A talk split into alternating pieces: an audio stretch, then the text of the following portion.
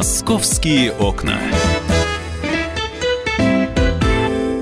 Друзья, партнер программы «Московские окна» – Международный центр дентальной имплантации «Эксподент». В современной стоматологии активно внедряется новейшая технология восстановления зубов за один день с применением индивидуальных имплантов. Технология получила название «Customize». Это инновационная разработка американских коллег. Языком обывателя – это печатные импланты, разрабатываемые под конкретный клинический случай. При их производстве учитываются все особенности анатомической структуры челюсти конкретного пациента. Импланты моделируются моделируются на основе компьютерной томограммы и печатаются на 3D-принтере из сплава титана. После установки эти импланты могут быть нагружены сразу любым типом несъемного зубного протеза. Сначала делаются пациенту компьютерную томограмму, на ее основе проводится моделирование будущих имплантов, усиленные балки и протезы, затем проекция отправляется на производство, где уже на 3D-принтере печатаются импланты и комплектующие. В назначенный день пациенту устанавливаются импланты, и в тот же день на них крепится зубной протез, ТЦ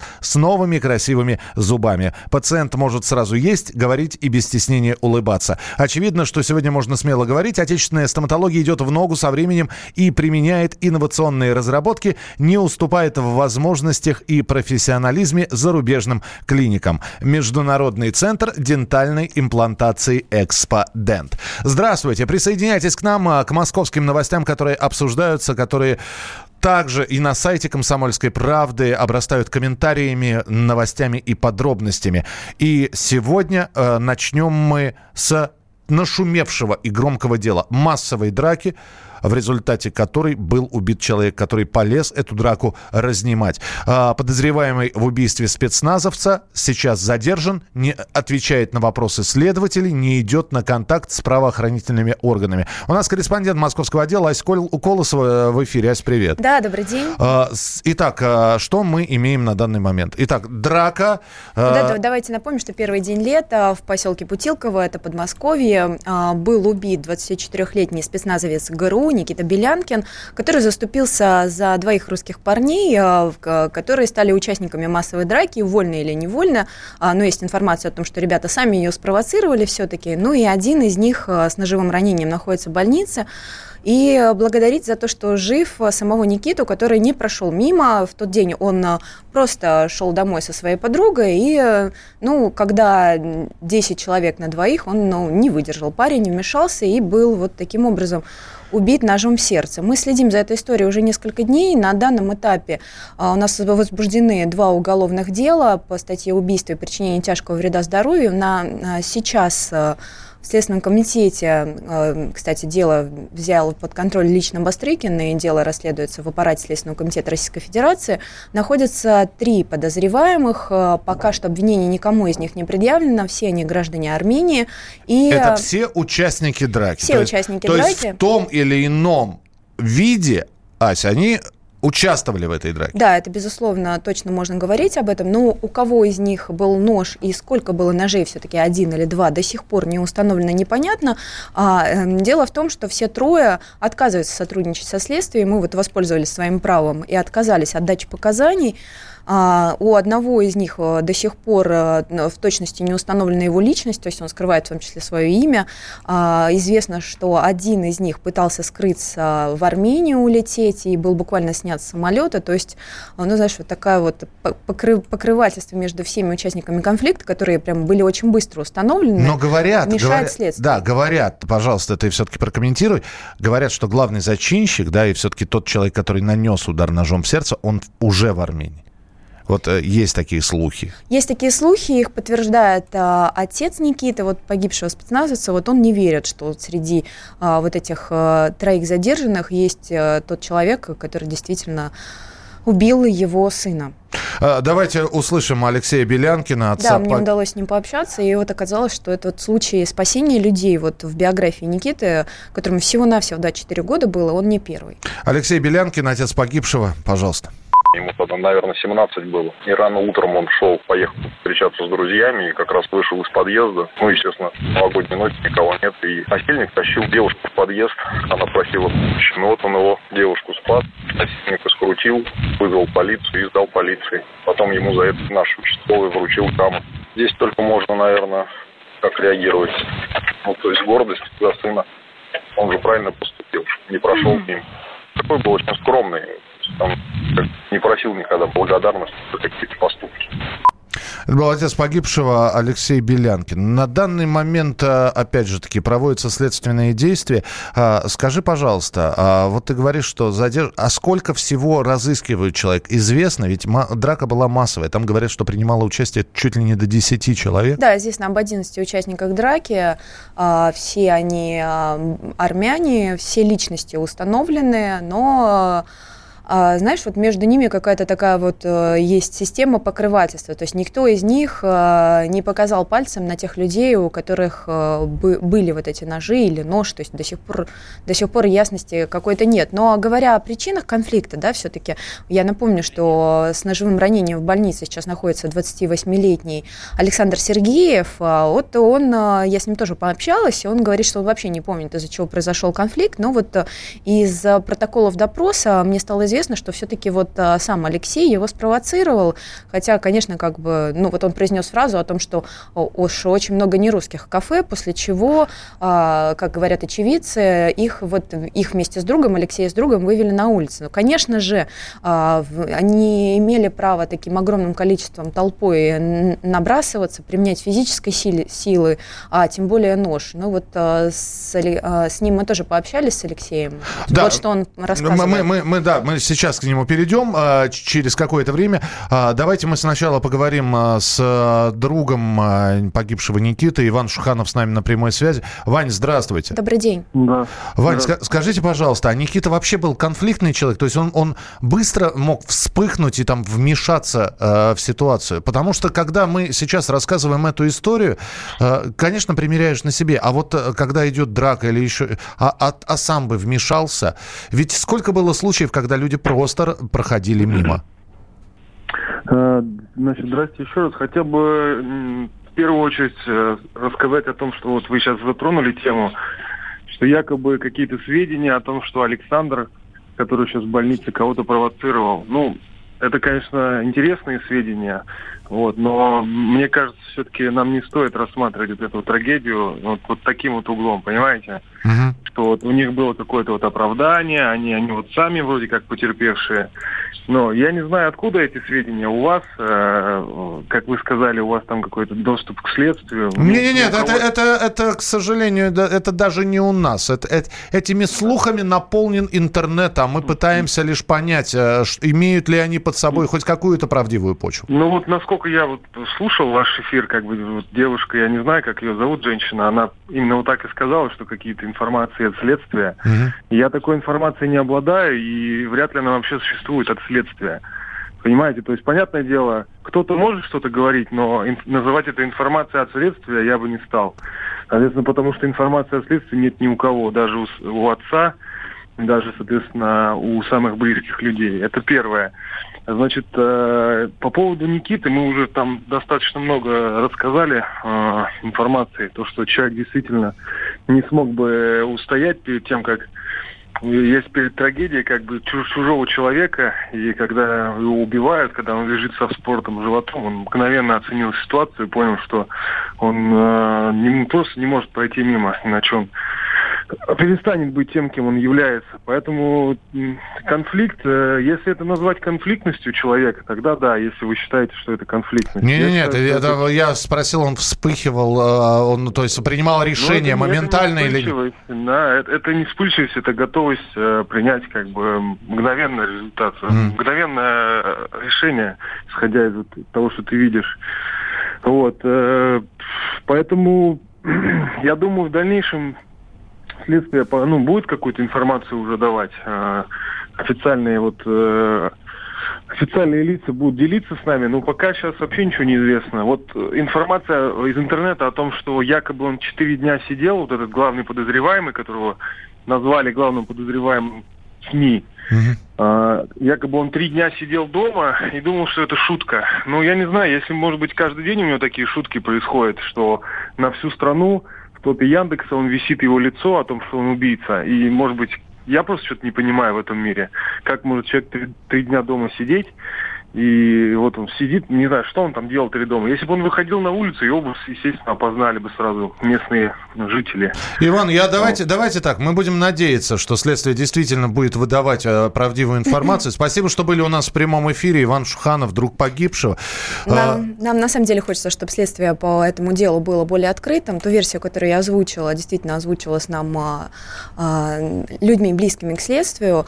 А, и я хотела бы самое важное сказать, что уже завтра на Митинском кладбище в 12.00 состоится прощание с Никитой Белянкиным, и прийти могут все желающие, те, кто остался неравнодушным к его поступку. А, напоминаю, 12.00 Митинское кладбище.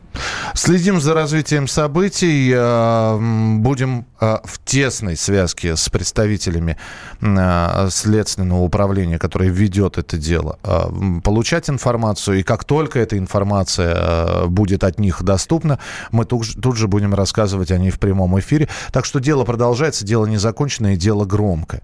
А, задержаны четверо, да, мы, мы Трое. Трое. Трое на данный момент задержаны. Обвинение Уч... пока никому из них не предъявлено. В драке участвовало до 10 человек. Будут ли следующие задержания? Следите за развитием событий на радио «Комсомольская правда». Ася Колосова, корреспондент московского отдела, была у нас в эфире. Мы продолжим через несколько минут. Оставайтесь с нами на радио «Комсомольская правда». «Московские окна».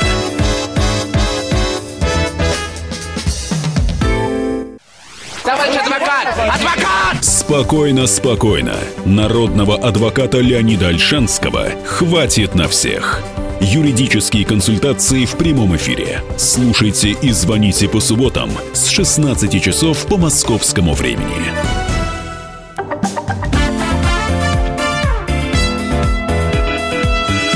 «Московские окна».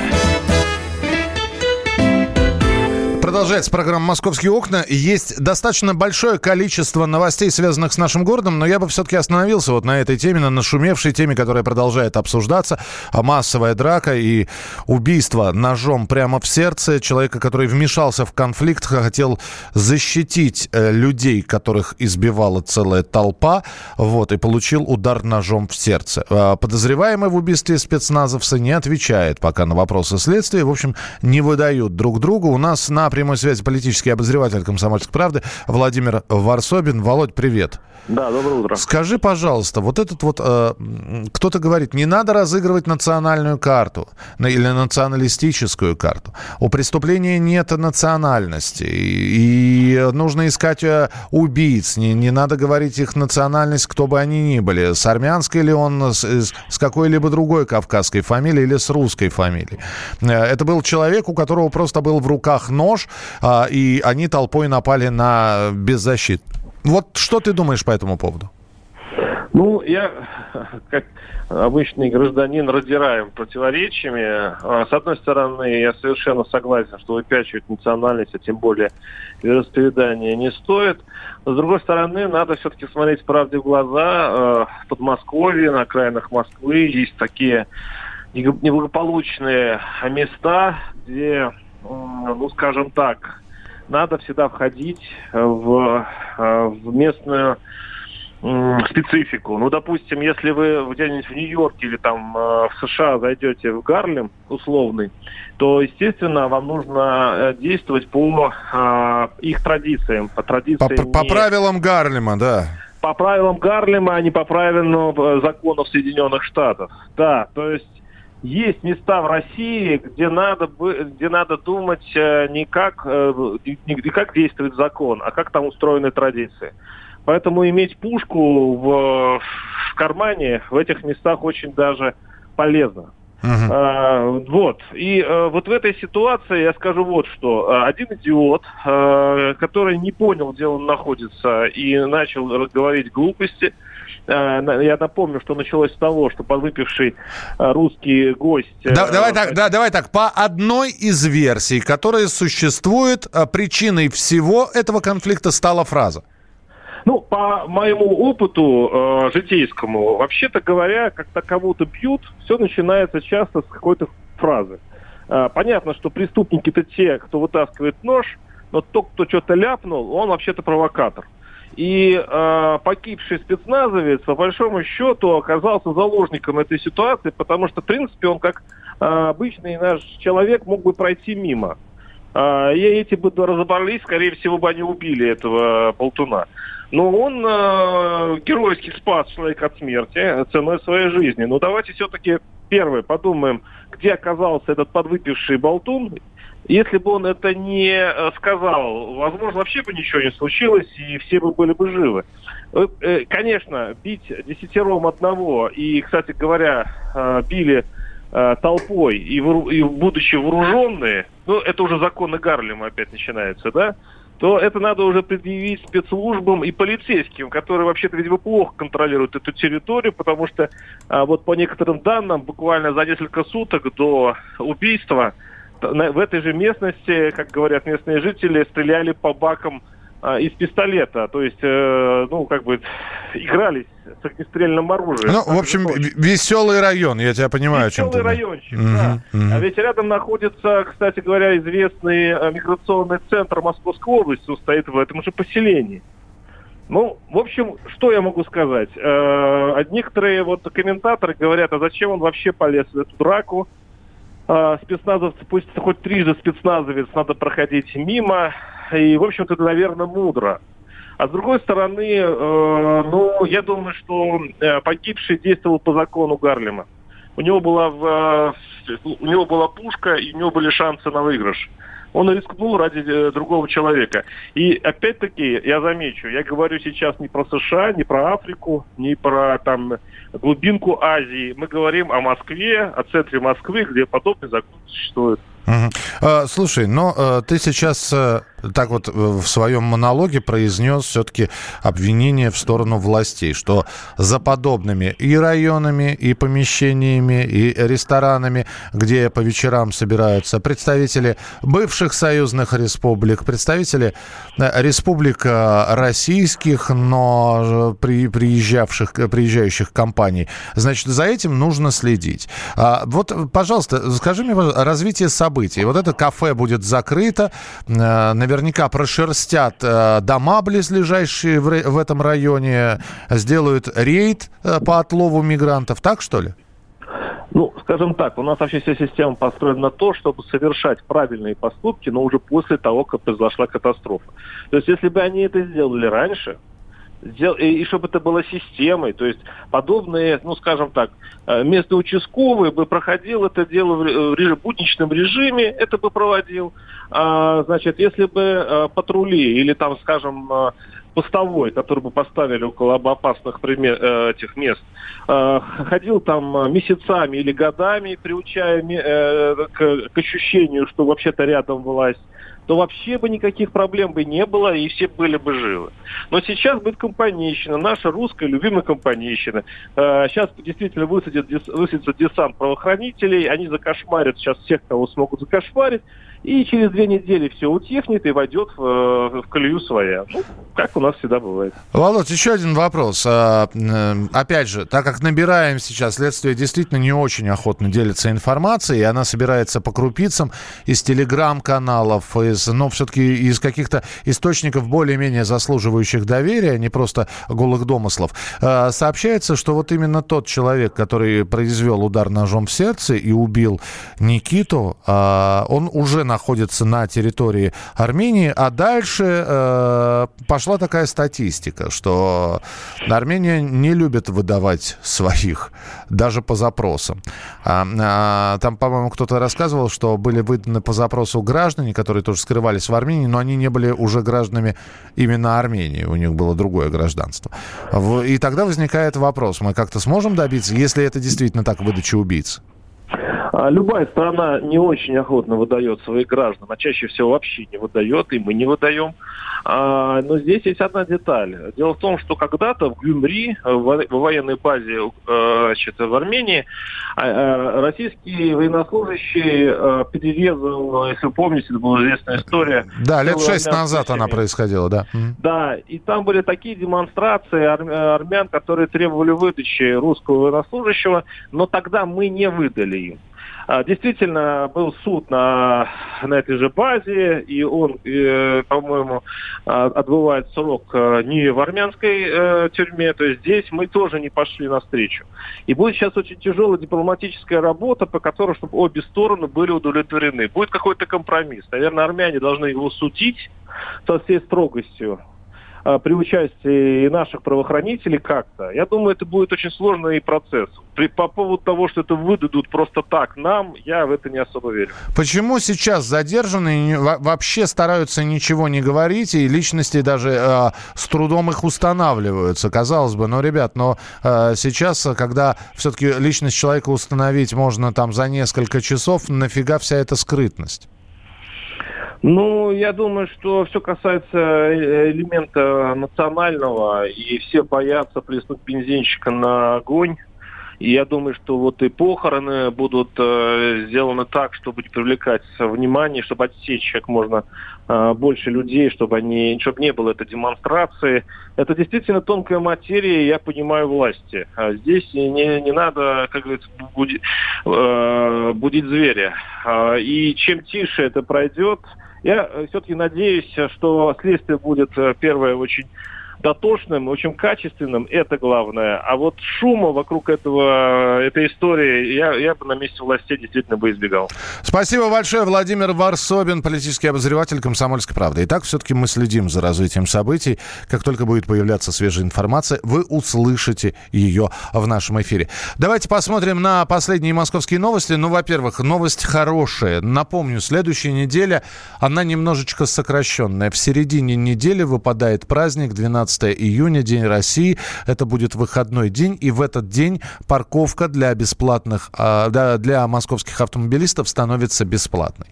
А, помните об этом, держите в голове, поэтому уже что-то неплохое э, среди новостей. В Москве открылся клубничный сезон. 80 площадок открыты для специализированной торговли клубники. На прилавках представлены 20 сортов клубники и земляники.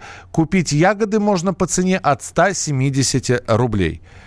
Наверное, где-то можно купить ягоды по цене от 170 рублей. На самом деле цена начинается от 300 и выше, но, видимо, надо поискать. Э, в любом случае, отчет о том, что клубничный сезон открылся, есть. Ну и, наконец, следим за здоровьем Барри Каримовича Алибасова, который попал в реанимацию каким образом произошло, что перепутав жидкости, он выпил э, жидкость для очистки труб э, и получил тяжелейшие вот э, внутренние ожоги слизистой желудка, не совсем понятно. В любом случае, а, Абари Алибасов сейчас находится в реанимации. Его состояние, говорят, что здоровье не вызывает, вернее, состояние не вызывает опасений, но здоровье действительно пострадало.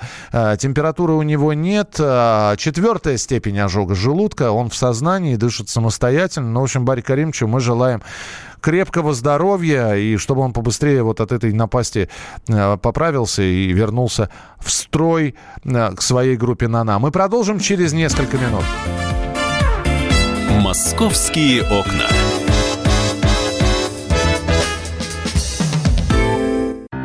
Встречаем мы как-то Максима Шевченко и говорим, «Давно вас видно не было. Что случилось?» А он отвечает – на меня полный запрет. Я в чернейшем списке. Полный запрет на всех телеканалах федеральных. Потому что я нарушил как бы правила. Вот и молодец, говорим мы. Правила для того и существуют, чтобы их нарушать. А на радио «Комсомольская правда» вам всегда рады. Исключение из правил с Максимом Шевченко. Слушайте по вторникам в 8 вечера по московскому времени.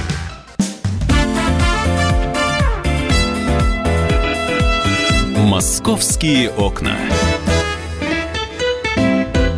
Итак, сегодня в Москве до плюс 26, э, до плюс 26. В выходные обещают 32 а может быть даже выше. И тут же появляются заголовки. В выходные в Москву придет аномальная жара.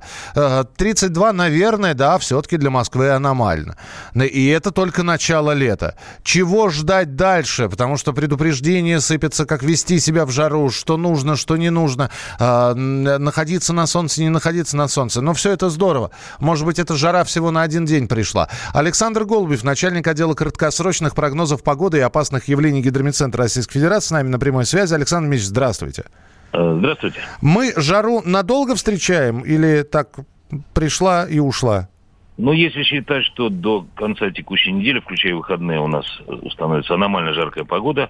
А что это значит? Это значит средняя суточная температура, то есть ночная плюс дневная, э, деленная пополам, условно, э, выше нормы на 7 градусов. Ух ты! Такая вот, да, такая погода, в общем-то, ожидается благодаря антициклону, который установился над центральными регионами. И центр его будет недалеко, кстати, от Москвы и мало смещаться. Поэтому ночи будут постепенно э, становиться теплее. Так, в ближайшую ночь мы ожидаем 11-13 градусов, в центре 16-18, а днем завтра 28-30 градусов. И в последующие дни характер погоды существенно не изменится, лишь дневные температуры, да и ночные немножко подрастут. То есть 30-32 градуса в выходные – это вполне реально. Кстати, это близко к абсолютным э, рекордом для этих дней. Александр Ильич, а вам не кажется, что мы в последнее время в Москве как-то частенько стали рекорды ставить? То по количеству выпавших осадков, то по, по э, среднедневной температуре, э, то весной, то вот сейчас летом. Это, это так вот, опять же, случайно или тенденция просматривается? Ну, в общем-то, тенденция, конечно, просла- э, просматривается. Но беспокоиться по этому поводу нельзя. Дело в том, что у нас достаточно э, устойчивый климат э, по сравнению вот с прибрежными районами угу. Западной Европы. Поэтому у нас, в общем-то, я считаю, довольно комфортный климат для наших мест. Вы сказали про жару, но ведь мы знаем, что иногда жара может сопровождаться грозами. Вот а осадки в ближайшие дни ожидаются или нет? Да, дело в том, что жара сопровождается грозами, когда происходит смена погоды. То есть вот когда мы спрогнозируем похолодание, угу. тем более если будет резкое похолодание, пока этого не видно, тогда, конечно, грозы, не исключен град, порывы ветра. А в ближайшую неделю, по крайней мере, осадков существенных, может быть лишь только в воскресенье или даже в понедельник небольшие кратковременные дожди. А до этого все без осадков, малооблачно и очень, э, так, ну, конечно, жаркая погода – требует внимательно относиться к своему здоровью. Спасибо, но тем не менее лучше уж. Э, хотели лето, хотели теплой погоды. Вот она и наступила. Спасибо большое. Александр Голубев, начальник отдела краткосрочных прогнозов погоды и опасных явлений Гидромедцентра Российской Федерации. Ну вот, придет аномальная жара, значит. Э, кстати говоря, открытые бассейны в Москве открылись. Это к вопросу о том, где от этой жары спасаться. И э, здесь врачи начинают давать советы по питанию в жаркую погоду. Еще раз э, напомню, что накануне появился якобы рецепт идеального напитка, который утоляет жажду. Я еще раз его напомню, но, как, но, как говорят, но пить я его, пожалуй, не буду, потому что для меня как-то это немножко странно. Яблочный сок, дважды разбавленный водой. Говорят, прекрасно утоляет жажду. Ну а как защищать себя от жары? Вот нам Анна Землянухина расскажет, участковый врач-терапевт. Анна Александровна, здравствуйте. Здравствуйте. Что вы скажете про этот э, супер э, напиток, утоляющий жажду? Яблочный сок, одна доля сока и две доли воды. Вот в, так, в, в такой пропорции разбавленный. Ну, я думаю, что ничего плохого в таком напитке нет, но обычная вода не хуже утоляет жажду, поэтому достаточно пить просто воду в том количестве, в котором вам хочется ее пить. Ну, естественно, стараться не пребывать на солнце, одевать э, светлую одежду и, как я уже сказала, много пить. Да, а, Анна Александровна, но тогда возникает вопрос. Здесь же советуют не переедать, э, значит, не, не есть слишком э, жареное, не есть очень горячее. Вот здесь рекомендации какие? А, что касается питания, здесь важнее на самом деле не есть соленого, поскольку если вы будете много пить, то вся эта жидкость будет у вас задерживаться. Если вы будете соленую, маринованную пищу потреблять. А, в принципе, если вы замечали даже по себе в жару не очень не хочется есть, да? А, я, я вам больше скажу, вообще ничего не хочется в жару.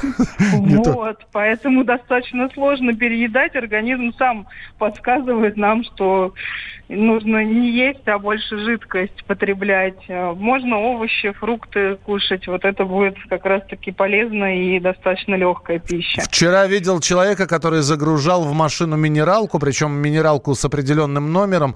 И это, наверное, самая соленая версия той самой минеральной воды, про которую я говорю. А вы говорите, что, значит, солен... соленого не надо. А вот с минеральными водой, э, водой э, что вы скажете? Ну, с минеральной водой, если она не соленая, то, наверное, можно. Ну, опять же, избыточное количество, если это газированная вода, в принципе, газированных напитков большое количество тоже не стоит потреблять, лучше обычную воду. Ну и самый финальный вопрос. С кондиционерами-то что делать? У нас же ходят люди, кашляют, чихают, э, потому что пришли с теплой, с жары, сели под холодный кондиционер. Здравствуйте, ОРЗ, ОРВИ и прочее. Ну, в общем-то, да, это касается на самом деле не только кондиционеров, а в том числе и питья, потому что хочется холодного, люди приходят с жары, э, пьют э, холодную воду или напитки, и потом мы получаем ангину. Поэтому пить все-таки теплое. А что касается кондиционеров, если приходится пользоваться, то направлять их вверх, в потолок, чтобы не находиться непосредственно под струей воздуха из кондиционера. Спасибо большое. Анна Землянухина была у нас в прямом эфире участковый врач-терапевт. Вам поменьше э, людей, которые бы пострадали от жары, поменьше таких обращений. Ну и самое главное, э, еще раз напоминаю, к, здесь э, врачи напоминают про метеозависимых. Следите, пожалуйста, за перепадами давления, потому что вот синоптики, они с одной стороны говорят, что жаркая погода сохранится до конца недели, а, но и при этом предупреждают, что возможны перепады давления. Так что будьте внимательны, будьте осторожны. Ну а открытые бассейны бассейны действительно работают в Москве. В фонтанах, кстати говоря, это еще один совет от врачей, купаться не рекомендуется. Здесь вывесили такой список заболеваний, которые в московских фонтанах можно подхватить, что хочется после этого купаться только в дистиллированной воде. Это была программа «Московские окна». В студии был Михаил Антонов. Оставайтесь с нами на радио «Комсомольская правда».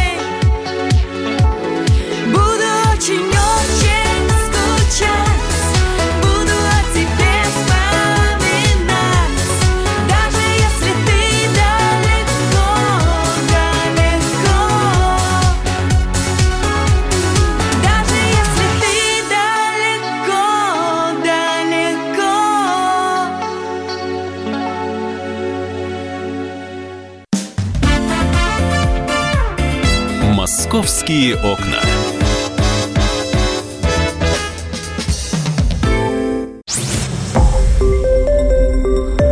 Радио «Комсомольская правда».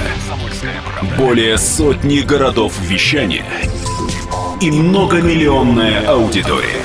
Иркутск 91 и 5 FM. Эм. Красноярск 107 и 1 FM. Эм. Вологда 99 и 2 FM. Эм. Москва 97 и 2 FM. Слушаем всей страной.